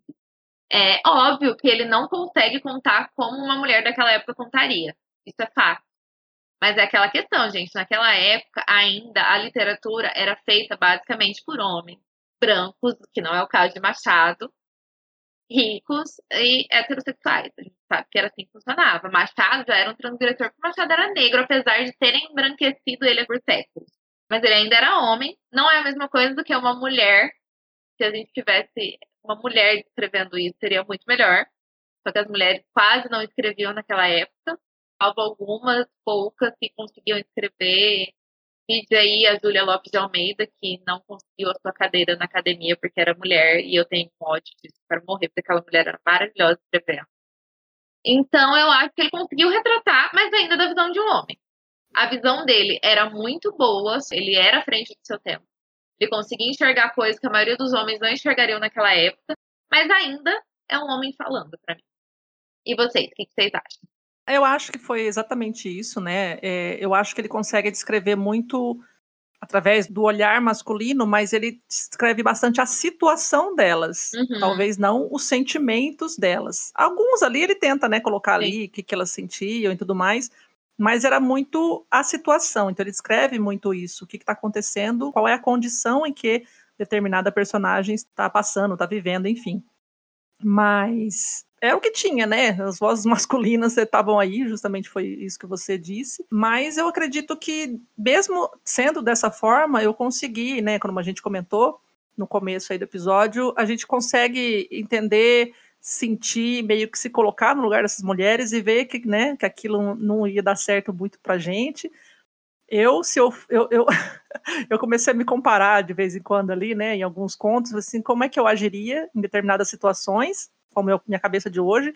Eu acho que se eu fosse daquela época, eu talvez ia oscilar entre a ingênua, que ia tomar no cu grandão, apaixonada, romântica, que a primeira cartinha de amor já ia tomar no cu, ou depois de casada, se enganada, eu ia ser a, a como que é, que, que vai embora lá no teatro, lá, a Carolina. Eu acho que eu ia ser tipo meio, eu ia ser meio Carolina. Então, assim, a gente consegue se enxergar ali é, de alguma forma. Como é que você procederia? Que tipo de perfil você ia estar tá mais próximo ali da personagem? Então, mesmo sendo um olhar masculino sobre essas mulheres, a gente consegue entender essas situações e às vezes, né, tentar se colocar ali e ver como é que a gente iria se comportar. Eu não consigo me ver muito em todas as situações, até porque se eu vivesse naquela época eu ia estar na senzala, né? Ai, que bom! Ai, pior. Ai, Tô rindo. Rindo de nervoso. Ah, ia ser ai, ai, ai. Ia ter um nhonhô. Tô rindo, mas é sério. Tô rindo, mas é de nervoso. Eu ia ter Sim. um nhonhô, assim, eu não ia ser uma escrava fácil. Eu ia viver no, no tronco a vida inteira. Nossa. É mas é, é isso, assim, que vocês falaram. A Lai falou sobre a questão de que ele, ele vê a situação do lado de fora ele narra né, o fato, mas aquilo que vai por dentro, eu acho que realmente talvez ele não tenha conseguido captar completamente. E aí eu lembrei aqui no final que Sara ficou muito tempo pensativa à janela.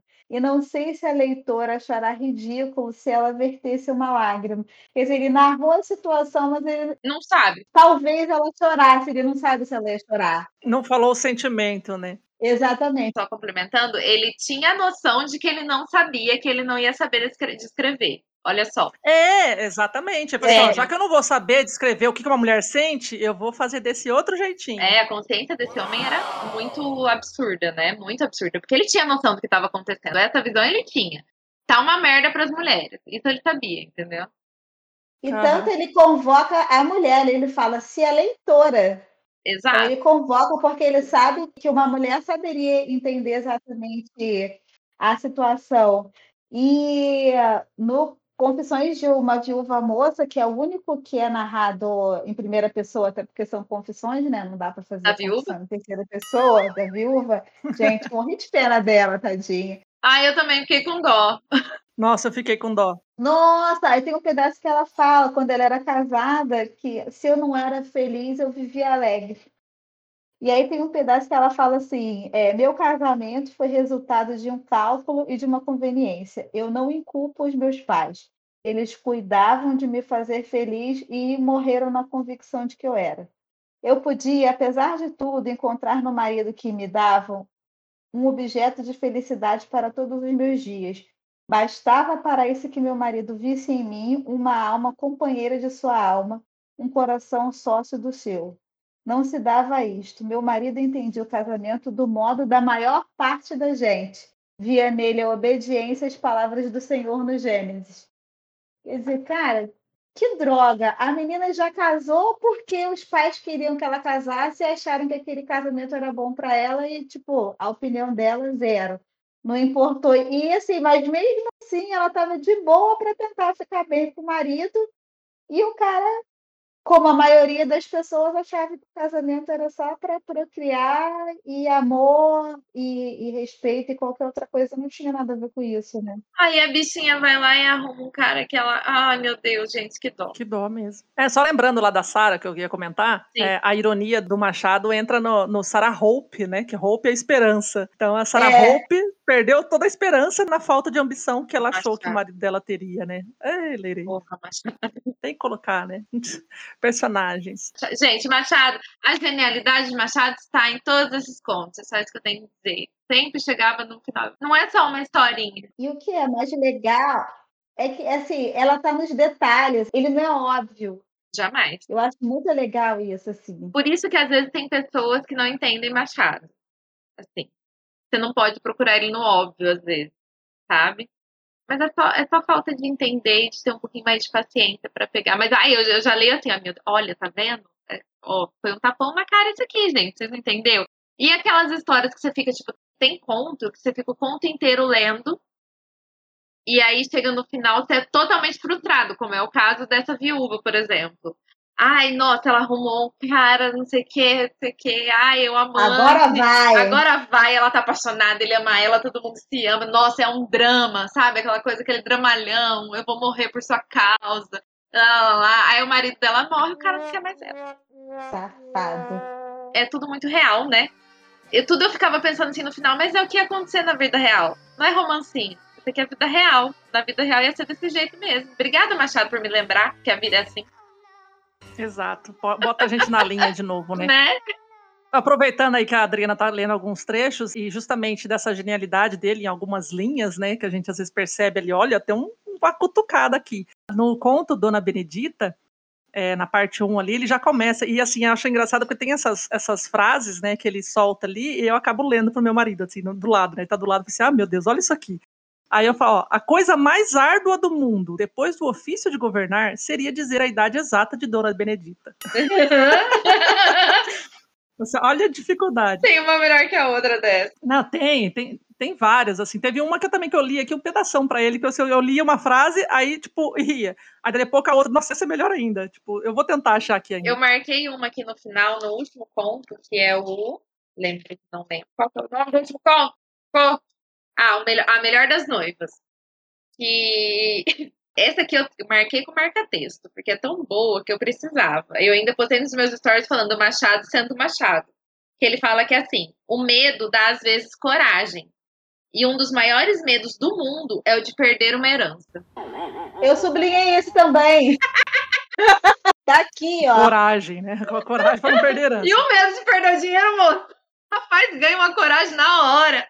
A pessoa faz o que pode. Ai, a mulher faz o que pode lá pra agarrar o velho. E esse conto final dele é maravilhoso. Sim. Ai, mas. A melhor das noivas. A melhor das noivas é maravilhoso. Hein? É, pois é.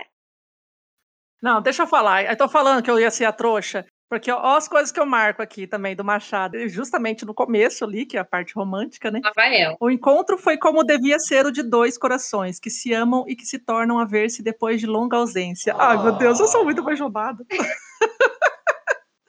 Ai, Jesus. Qual é o conta dessa parte? Esse é da pianista. Eu, aí, ah, vamos entrar tá. ali na, na perguntinha já, gente? Vamos, vamos lá. Como sabemos que em qualquer coletânea de contos, temos aqueles contos que a gente mais gosta e os que a gente menos gosta. Não dá para gostar de todos da mesma forma. Então eu queria saber de vocês agora qual o conto preferido primeiro de vocês. Então, como eu já ia dizendo, é, eu que sou a mais romântica e boba, né? Acabei caindo aqui no conto, literalmente no conto do Machado. onde são os mais românticos. E o que eu mais gostei foi a pianista, justamente porque teve um finalzinho bonitinho. O único. De- depois de muito sofrimento, teve um finalzinho legal. Eu gostei de vários outros também, porque cada um deles me deu uma reação, me deu um sentimento assim de aprendi alguma coisa, senti alguma coisa, senti raiva, senti ódio, senti vontade, enfim. Mas a pianista é, é bem fofo. é, eu vou ler dois trechinhos aqui. As partes mais românticas, eu- todo mundo marca a ironia, eu marco o romance. É, quando dois olhares andam a falar entre si, todo mundo fica aniquilado para os olhos que os esperem. Parece-lhes que têm o direito e a necessidade de viverem de si e por si. Ah, eu sou romântica. E aquele outro, né, que eu citei agora há pouco aí, agora não sei se eu falo de novo. Já falou, tá bom. Então tá bom. Então, aí assim, esse da pianista foi o que eu mais gostei, mas como eu sou eu, e eu não vou deixar de ser eu, eu vou fazer minhas menções honrosas. Lá e vem ela. rapidinho aqui, rapidinho. Conta aqui. rapidinho o que que é a história da pianista, assim, só por cima, só pra gente saber.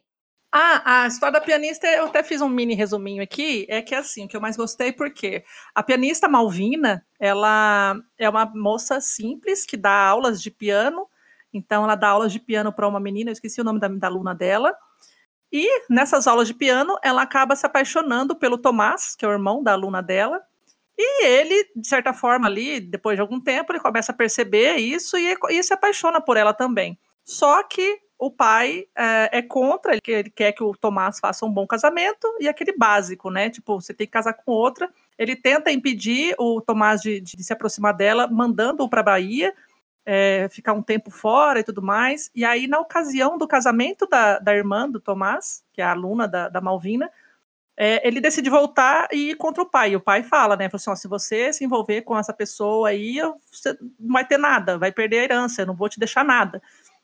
E aí, no final das contas, ele assume isso, ele vai casar com a Malvina, sem heranças, com o desprezo né, do pai e tudo mais. E no final das contas, o velho adoece, e aí é aquela redenção, né? Tipo, a moça sempre se mantém pura, é, certa, correta, e no momento de, de, necessidade, eles vão ajudar o pai, e aí ele percebe o erro, né, da, da situação, de situações de, de interesses e de posses e de status, não vale tanto quanto a, a integridade que era a noiva do filho dele, e aí os aceita em casa, principalmente porque eles estão também ali para ter um nenenzinho. Então ele fica todo comovido com aquilo, enfim, tem uma redençãozinha ali e dá tudo certo. Oh. E aí, assim, minhas menções honrosas aqui, eu queria citar uma águia sem asas, porque também aquilo é me tocou fundo, porque eu meio, é, eu meio que me, eu fiquei em dúvida também de colocar esse, mas eu meio que me coloquei naquilo, sabe? Tipo, não como no meu casamento, mas eu sou uma pessoa que tem ambição, eu gosto de estudar, eu gosto de conhecer as coisas, eu gosto de fazer, e aí tá do lado de alguém que é um banana, é, como ela acabou se, se colocando nessa situação, ou foi empurrada para essa situação, aí me doeu bastante, assim, fiquei bem chateada. Gostei do Melhor das Noivas, porque realmente a Melhor das Noivas é aquela. Gostei também da Confissões de uma Viúva Moça, porque né, deu dozinha dela no final, ela conseguiu compreender muita coisa da vida dela e a do relógio também, um relógio de ouro, enfim, gostei de vários aqui, mas o que eu mais gostei mesmo foi da pianista. Tudo bem. Porque era mais fofinho. E você, Adriana, qual foi o seu favorito? Eu fiquei pensando enquanto a Maia estava falando, eu acho que eu tenho um coração ruim, sabia? Porque nesse da pianista, enquanto. Foi só você? Porque nesse da pianista, enquanto eu estava lendo, eu estava pensando, ah, ela vai fazer alguma coisa, ela vai fazer alguma coisa, tipo, ela vai botar veneno na comida do velho enquanto ele fica na casa. Nossa. Olha! Porque era isso que eu ia fazer, ia botar no mínimo uma campurga na comida dele. É cena em cozinha. Não, mas ela foi esperta. Se ela matasse o cara antes da hora, ela não ia ter nada. Então ela ganhou o velho primeiro, né, gente? O marido dela ia herdar se o velho morresse. Aí é nada, já tinha deserdado ele, já tinha tirado ele do negócio, não tem lá a não, parte mas que eles já tinham feito as pazes já quando ele voltou. Eu só pensava isso, eu falei, essa menina tem que botar no mínimo um lactopurga pra esse velho se cagar. No mínimo, no mínimo. Que ódio que eu fiquei. Eu acho que eu não sou a pessoa do amorzinho, não. Mas do meu, o que eu mais gostei de todos foi o, o Melhor das Noivas, não só pelo final, mas eu acho que ele é o conto, esse conto, o ano, eu acho que é o de mil, é 1800 e... 77. Então já, é do, já, ele já está numa fase bem, bem assim do realismo. E o que eu gosto é que ele mostra assim os defeitos de, de cada um, né? E, e as, as ironias de cada um. Tipo, o João Barbosa, que era o velho rico, ele tentava ser novinho, né? Ele fala, tentava ser jovenzinho. Estava doente, estava todo requenguelado, mas estava lá tentando abafar uma pontada reumática. Estava doente, velho, mas queria casar com uma mulher nova. O sobrinho, os sobrinhos querendo a herança do velho. A empregada, que a princípio só queria ser empregada, quando viu que tinha oportunidade de casar com o velho, já mudou totalmente a situação e no fim, quem levou ele foi a. Então, assim, para mim foi o melhor final. E já que a, a Mai roubou, eu vou roubar também. Eu gostei muito do Dona Jucunda. Nossa, eu fiquei com raiva. Nossa, eu desse- fiquei com muito raiva Eu da passei Jucunda. ódio. Eu passei ódio. Eu Mas não olha- consegui colocar como favorito de ódio que eu fiquei. Não, eu fiquei com ódio dela também. Mas deixa eu falar. Aí eu vi- me veio aquela frasezinha na cabeça, né? Ah, é a Raimunda, feia de cara, boa de bunda. Aí, tipo assim, a Jucunda era a beleza, né? E tudo mais, e teve tudo aquilo de bom. E a Raimunda, coitada, só se estrupiou na É. vida. Nem bunda. E aí. E aí, gente, aquele final, aquele final, mano, Ai, eu fiquei gente, com ódio, mano. Vontade Eu de matar, entrar no ponto e matar a Jucunda. Foi essa, esse ódio que me deu. E eu também Eu adorei. Esse foi o meu segundo predileto. Assim, primeiro que o nome dela era Jucunda, né, gente? Que nome mais Jucunda. bizarro. Puta que pariu, né? Que nominho ri- ridículo. Adorei. E assim, a trama das irmãs, eu achei uma coisa meio novela mexicana. É, só explica mais ou menos aí só pro pessoal que tá ouvindo a gente que não leu o conto, rapidinho, assim, só pra saber qual que é o- a história da Jucunda. Ah, tá. A Jucunda era a irmã gêmea da Raimunda, né? o pai tinha super imaginação para botar o nome Super. de filha.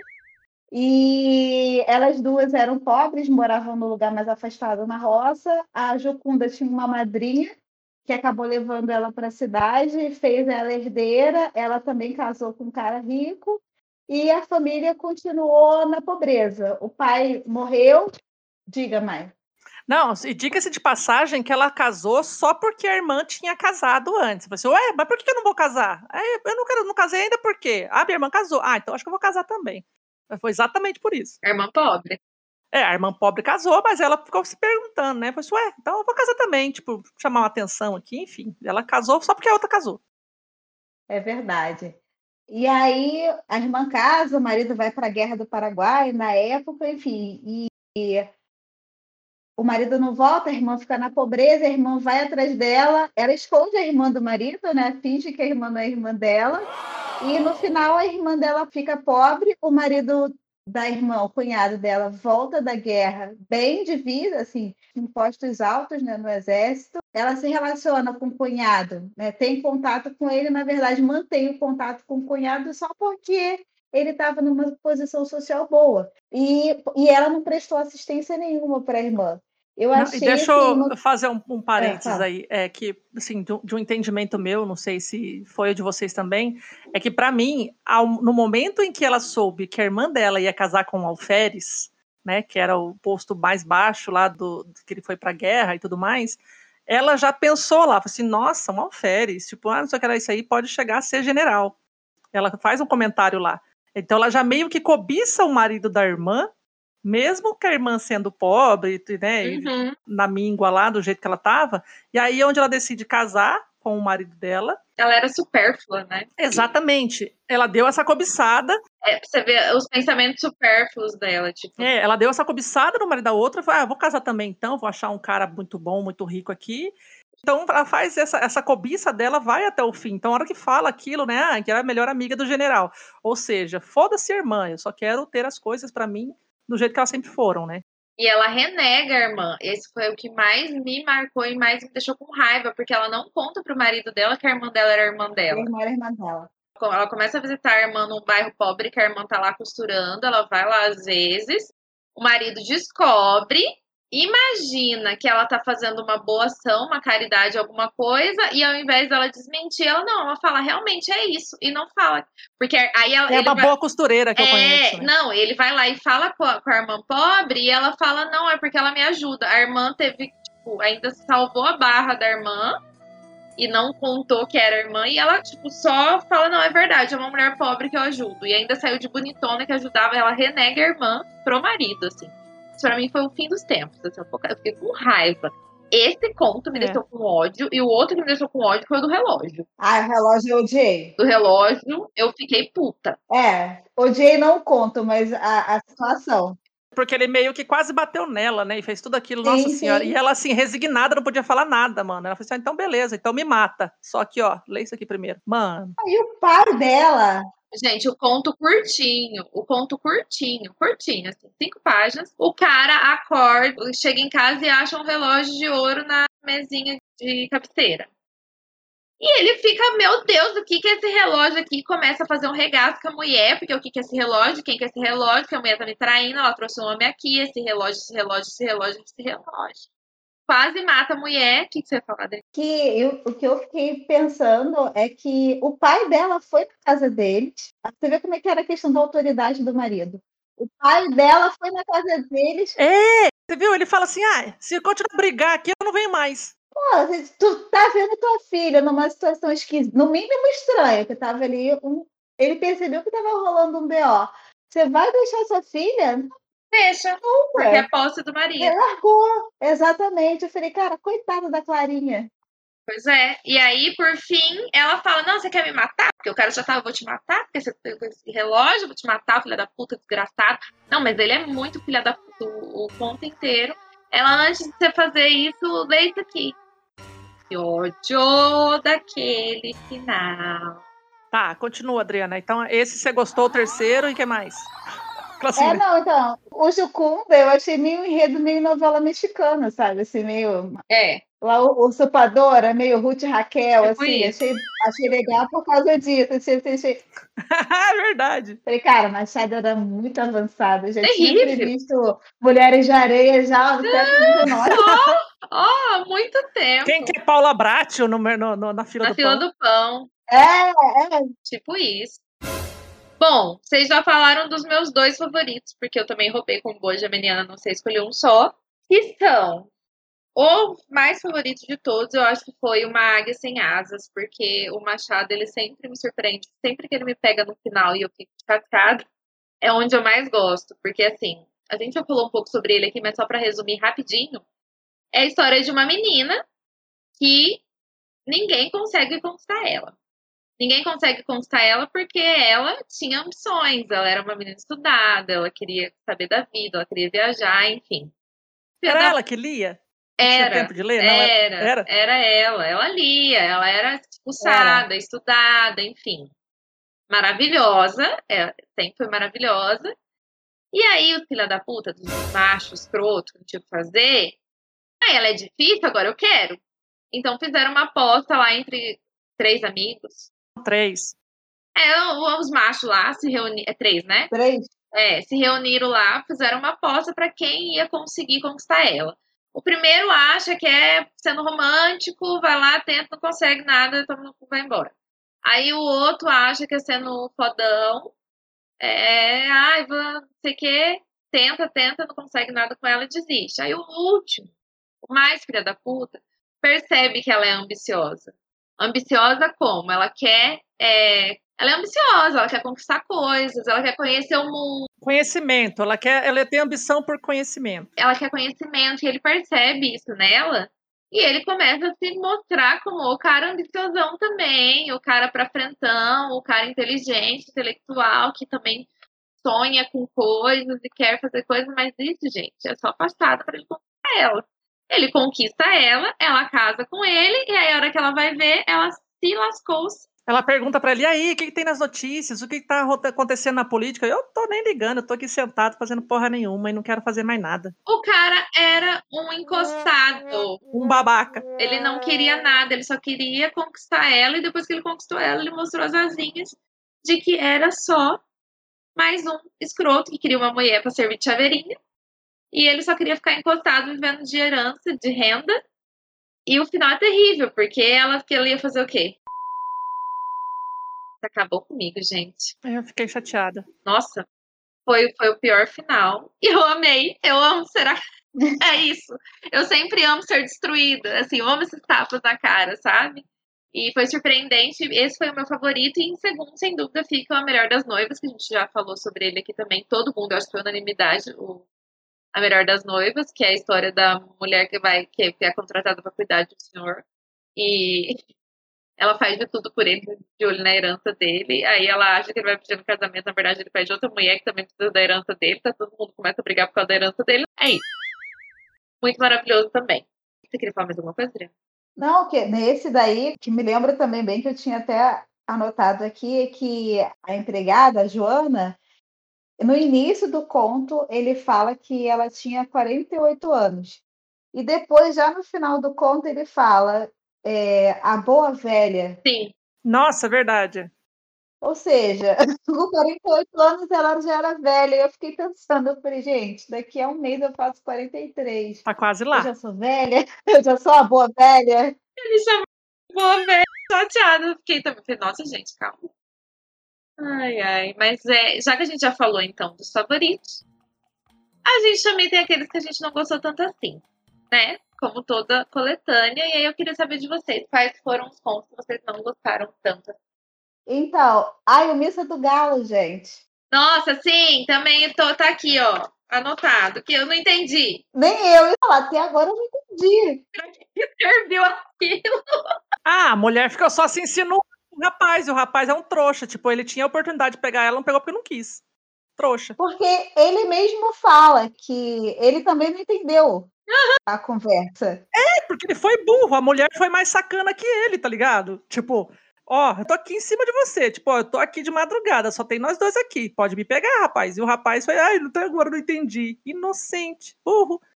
Mas enfim, eu também, vai, continuei. Mas é que esse também foi fraquinho, mas eu acho que tem outro que pra mim ficou mais. Esse do Missa do Galo e o Braças também. Eu, assim, eu achei interessante o contexto da história, né, do menino que foi para casa do eu acho que ele, eu não, ele acho que ele era um advogado, o, a pessoa para quem ele ia é, Ele estava trabalhando de mensageiro.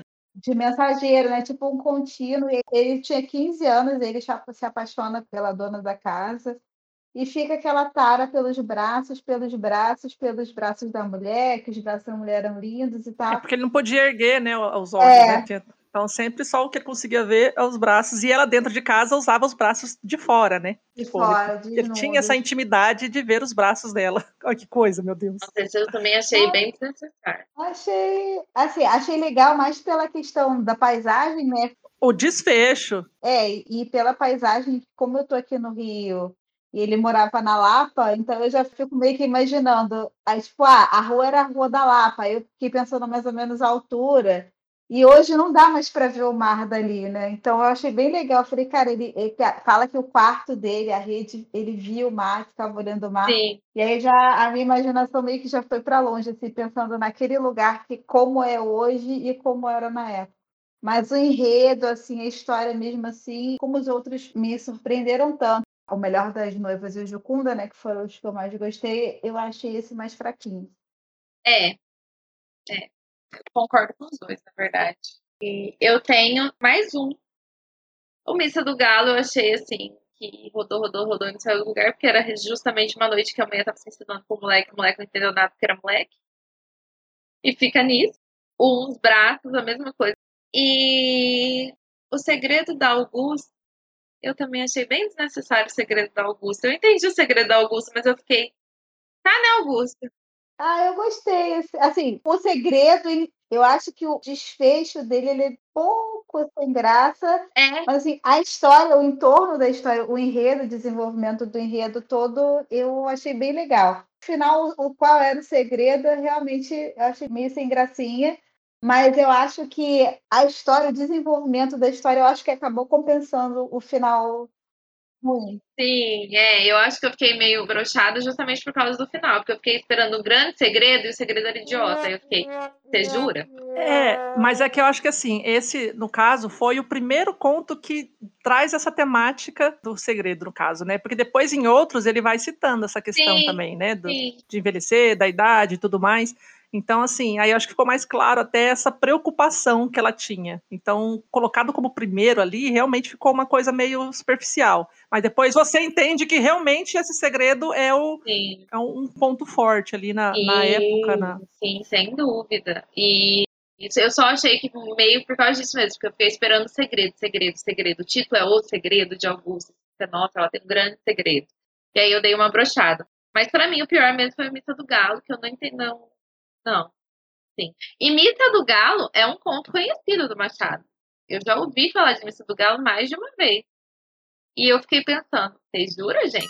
Vocês são inocentezinha demais. Vocês juram que vocês ficam focados nisso aqui?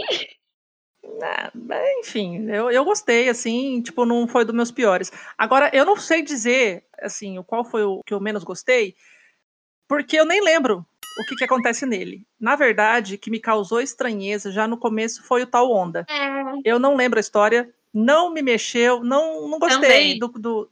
Então, assim, esse foi o pior pra mim, assim, foi realmente o nada.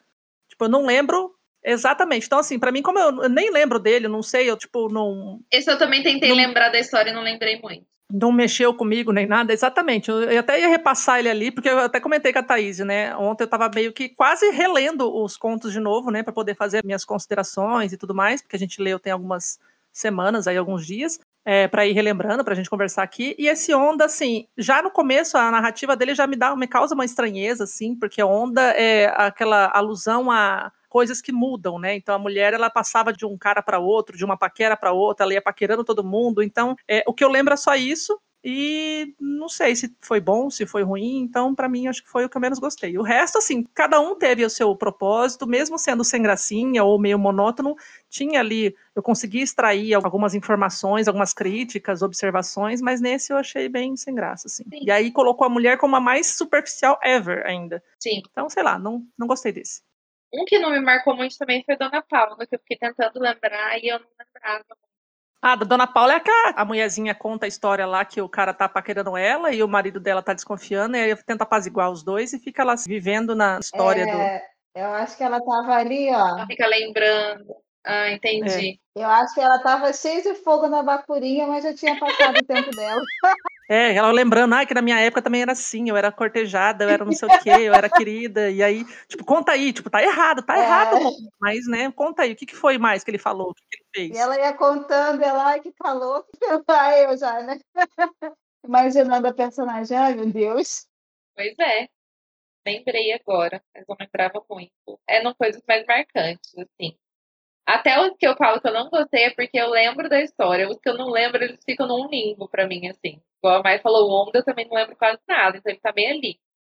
Acho que o todo, o geral, o compilado, ele faz sentido a hora que você junta todos os contos e entende, né? Mas eu acho que no conjunto, o livro em si, total, ele faz todo sentido.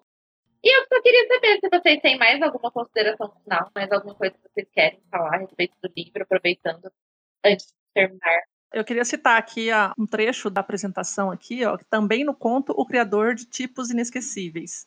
Uma frase que ele coloca ali, né, que fala sobre as mulheres e tudo mais, e cita na Sarah Hope, que é a, esperança e tudo mais, em Uma Águia Sem Asas, e ele pega e fala, não espanta, portanto, que um de seus narradores a certa altura sentencie. Todas as luas de mel se parecem, a diferença está na duração. Eu marquei essa parte. Lembrou bastante Ana Karenina, Todas as famílias se parecem. Como é que é? É, todas as famílias felizes se parecem. É, não, infelizes se parecem. Não, todas as felizes se parecem, mas as infelizes são infelizes, cada uma a seu modo. São infelizes à sua maneira. É, É. E aí me lembrou bastante isso. É realmente, né? O casamento é isso. É uma lua de mel, depende do tanto que dura. eu tenho esse trechinho marcado aqui também, porque eu achei bem assim. Falei, é, ó lá, tá aqui, ó. Todas as luas de mel parecem diferentes está na duração. Dizem que a lua de mel não pode ser perpétua e para desmentir esse ponto não tem o direito da experiência. Então, o narrador falando. É, e aí, assim, ele também cita lá na, na, página 12, né, que ele fala sobre as mulheres, né, diante das limitações impostas a elas, não espanta que as personagens desenvolvam tantas estratégias para sobreviver no mundo dominado pelos homens. O grande escritor, com sua enorme sensibilidade, capta e nos deixa entrever o que fica latente nas relações tão desiguais entre os sexos. E é o que a gente conversou aqui, né? Não era fácil ser mulher naquela época. Não é fácil ser mulher ainda hoje. E esses contos, né? Essa compilação de mulheres nos contos de Machado traz essa, essa visão assim para gente de entender esse universo e, e trazer esse olhar crítico de todas as vertentes das mulheres, porque ali não tem santa também não, né? Tem as não. tinhosas, as espertas, as bobinhas, as iludidas, as que oscilam entre uma coisa e outra. É maravilhoso, achei muito legal. Conclusão, adorei. Obrigada, SESI, SP. Uh, olha o jabá. É, lógico, tem que fazer mesmo, tá certíssima. Eu queria só falar sobre mais uma personagem que eu acho que a gente passou de um ponto. Ai, gente, me lembra qual que é o ponto da mulher que sempre tá indo visitar o marido, tá indo daí trabalho? Benedita. Acho que é o Benedita. A dona Benedita. Dona Isso. Benedita, gente, Dona Benedita me deu desespero do início ao fim. Eu achei um ponto muito bom, porque é isso. Ela tá sempre falando que vai fazer as coisas, ela tá sempre, não, eu vou. E ela nunca vai. Eu tô indo. É verdade. Eu nunca fui. E nada acontece. E nada acontece na vida dessa mulher do início ao fim. Eu vou eu casar. Acho... Se caso, não caso. Como que é a frase lá do caso, não caso. Se casar, não casarei. é muito bom aquilo. Sim. E, e tipo, e o final, eu acho que é o único final que tem um quesinho de fantástico, assim, porque do nada parece uma. É, tem um realismo mágico ali, né? Eu adorei. Amei! E ela fala, eu sou, como é que é? Ai, gente, peraí, eu preciso achar. Olha lá, casa, não casarás. Se casas, casarás. Não casarás. E casas, casando. tipo, você tem que você casar, você vai casar. Se não casar, não casará. Então, casa casando, só casa casando. E a filha, isto acaba. Isto acaba. Sabe o que eu achei engraçado? Desculpa interromper aí, mas eu achei engraçado assim, que quando a filha falava isto acaba, eu achava que era sobre a mãe tentando empurrar o marido, tipo assim, ah, eu vou acabar com isso, não vai dar certo. Mas não, acaba é a vontade dela, né? Isto acaba, não, isso vai acabar. A vontade da mãe o tempo todo acaba. Ah, eu vou fazer isso. Ela, ah, eu vou visitar meu o marido dela, gente, o marido da dona Benedita, ele vai morar no Pará. E ela vive falando que é Pará, né? É, Pará. Que vai atrás dele no Pará. E ela nunca vai atrás dele no Pará. Ah, não, eu vou. O homem fica dois anos no Pará. E ela não vai. Fica dois anos no Pará e ela não vai visitar ele no Pará. Depois o homem morre, ela não vai no velório do homem no Pará. Ela fala que vai visitar o túmulo do homem no Pará e ela não vai. E nunca vai, e nunca nada acontece feijoada. É isso. Simples assim. E eu achei ótimo. Porque aí no final aparece a fada dela e ela fala: Meu nome é Veleidade. Aí eu fui pro dicionário, né? A burra. Eu também. Cuidado com a burra. E é veleidade. Aí você fala, olha, a fata dela se chama veleidade. Vamos ver, porque tem coisa aí que, né? O que significa veleidade? Vontade inútil, imperfeita. Intenção de difícil Eu... realização. Eu tinha achado aqui vontade excêntrica ou pouco razoável. Né, aí sim, a veleidade é a mulher tem uma intenção, mas ela nunca consegue realizar as intenções dela. Eu amei o nome da fada. Ou seja, a mulher superficial, fútil, tem até as vontades dela são, ah, foda-se, né? Tipo, não dura nada. E tipo, no final do nada parece uma fada e fala: "Eu sou sua fada madrinha, e meu nome é Veleidade". Tipo, sua vida foi baseada nessa palavra difícil que eu não sabia o que significava mas que faz todo sentido. Foi muito bom, muito genial esse final. Um final maravilhoso. Tipo, é aquela coisa fada madrinha, né? Te ofereço como dom veleidades. Nossa. Coitada, mulher, se fodeu a vida inteira. Né? Eu fiquei até, eu até comentei, né, no grupo, eu fiquei pensando, gente, quando eu nasci, o que, que a fada disse, meu Deus? Pelo amor de Deus, né? Medo. é verdade. Tomara que não seja isso. Medo. Tomara que não tenha sido isso. E assim, o que eu fiquei pensando também era esse diacho desse marido no Pará. Gente, daqui do Rio de Janeiro para o Pará, um voo direto, são quatro horas. Imagina, imagina de navio. De vapor. Não, e para ir de carro já é difícil, imagina o povo ir de navio. Dava volta por cima e depois descia ainda. É, tinha que sair do Rio, dar a volta, pra chegar do Pará. Devia entrar lá no, no, no Rio Amazonas lá e. Mano, era mais fácil ir pra Europa. Não, eu ia deixar ele lá. Fica, filha. Você manda o dinheiro pra casa. Do jeito que ela fez. É, não, você manda o dinheiro pra casa e fica aí. Ele tinha outra lá, né? Óbvio.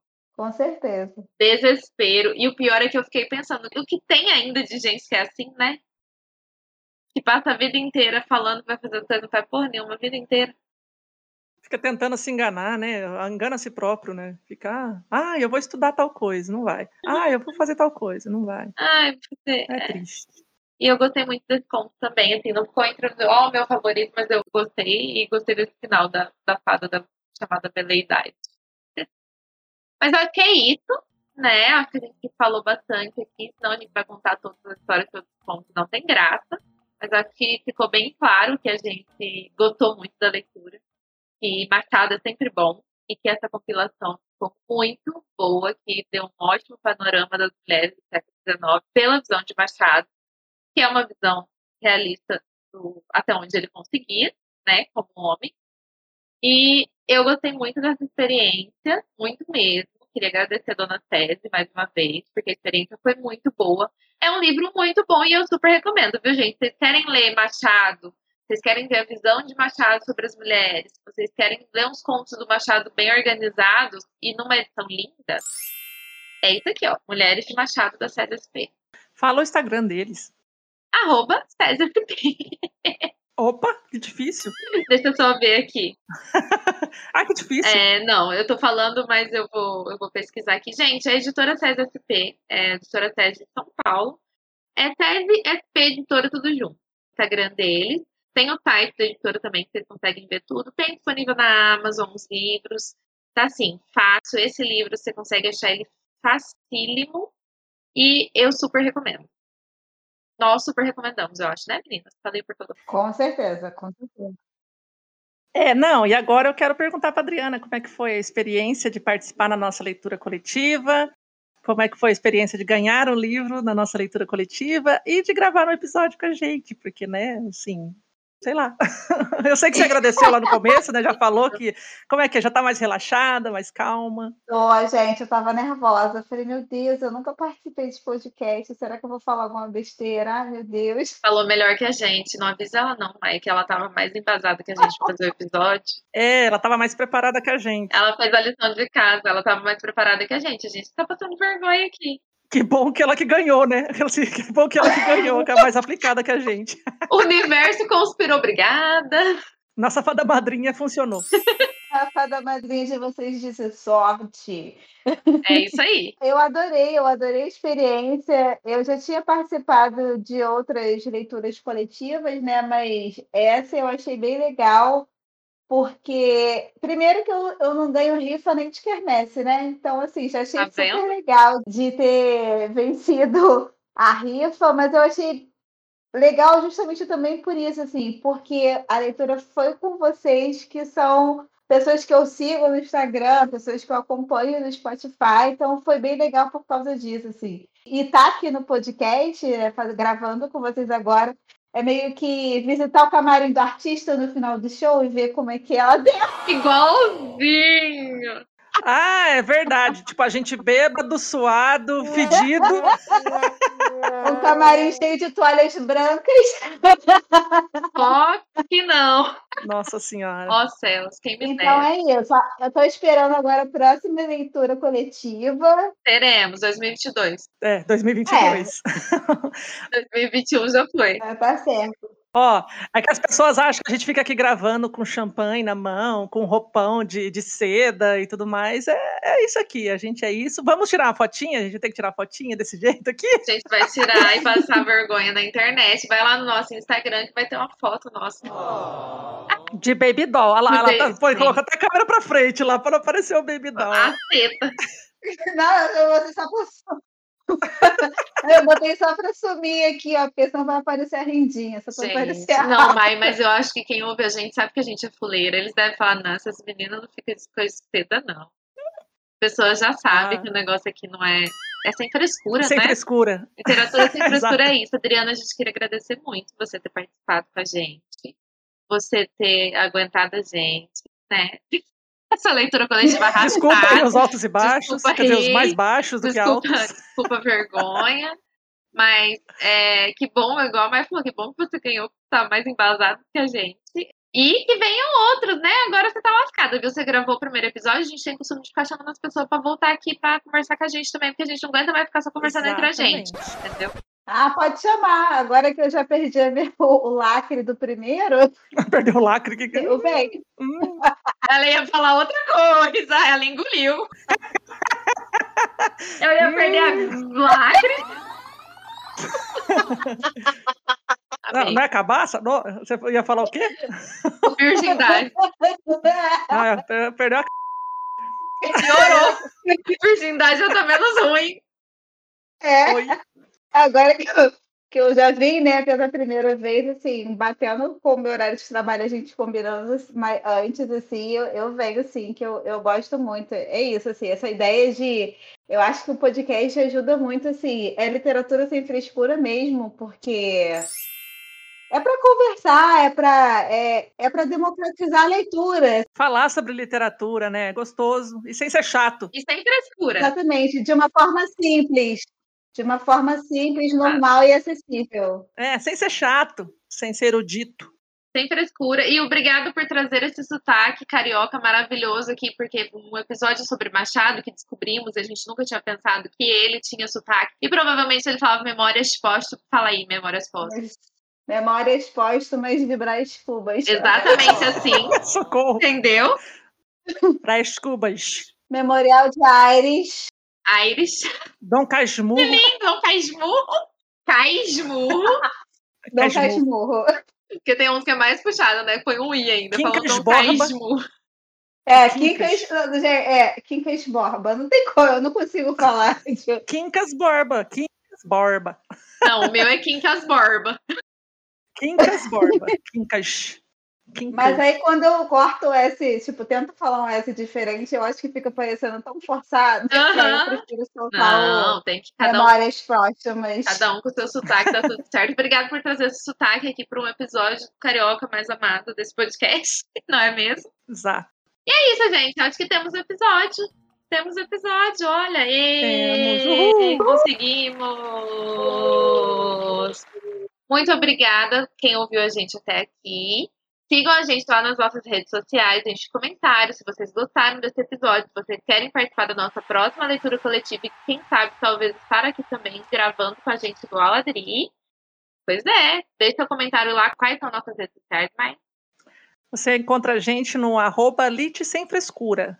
Arroba L-I-T Sem Frescura, tanto no Twitter quanto no Instagram. Vai lá conversar com a gente e somos acessíveis. Então, quem sabe você sugerir uma pauta interessante, assim, né? Vou, vou representar. Vem ela, Luiz, não tá aqui, você tá pedindo pauta.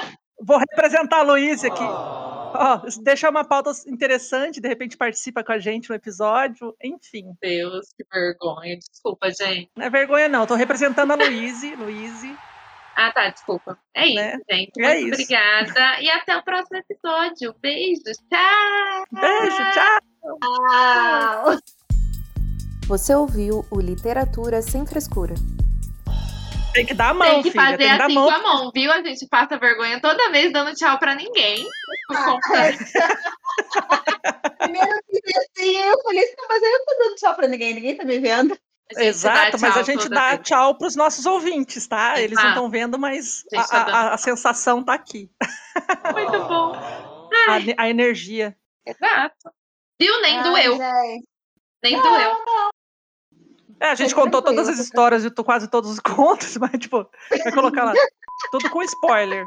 Ah, Era isso que eu ia falar. Eu falei, gente, podia falar qual Podia. que era o teu?